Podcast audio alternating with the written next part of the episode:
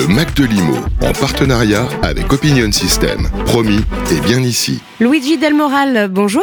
Bonjour. Vous êtes directeur général de Côtois. une petite présentation rapide de Côtois pour euh, nos auditeurs qui ne vous connaissent pas encore. Eh, eh bien, Côtois est un syndic euh, professionnel à la carte. Euh, on est euh, parti de la feuille blanche en, 2019. Aujourd'hui, nous avons un peu plus de, 400 immeubles en portefeuille.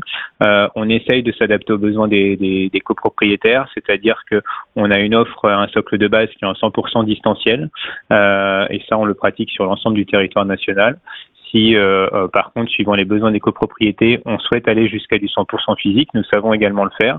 Euh, ceci aujourd'hui principalement en région parisienne et en région Centre-Val de Loire. Et avec une actualité, puisque vous avez décidé d'accélérer votre stratégie en rejoignant Crédit Agricole Services Immobilier. Alors exactement, on était du coup une filiale 100% Crédit Agricole Centre-Loire, qui est donc une des caisses régionales du, du maillage Crédit Agricole. ça nous a euh, vraiment fortement euh, aidé dans le lancement de ce projet et dans l'assise de celui-ci.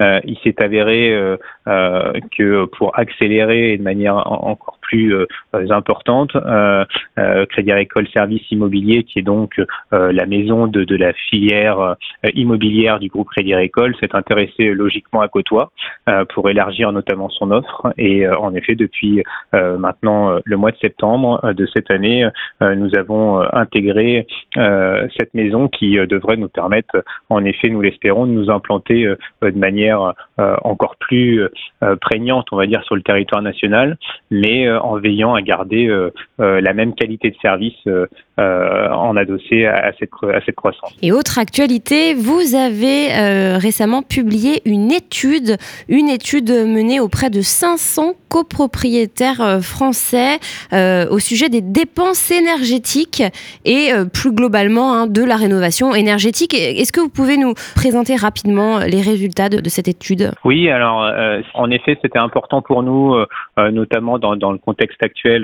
que tout le monde connaît, lié à la sortie du Covid, puis au contexte inflationniste actuel lié au conflit russo-ukrainien.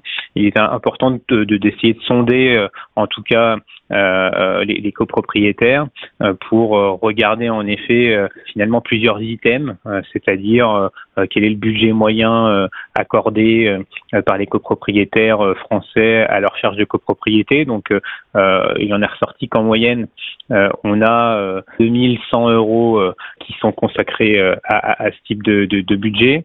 donc c'est un budget qui malgré tout euh, est, quand même en, en, hausse euh, avec 61% euh, finalement sur ces dernières années qui euh, s'explique principalement par euh, la hausse des dépenses énergétiques. Donc, euh, pour répondre à votre question, il s'avère que le budget moyen était déjà important, mais il a quand même fortement augmenté cette année au niveau des charges liées à, ces sujets de dépenses énergétiques. Oui, donc c'est non négligeable.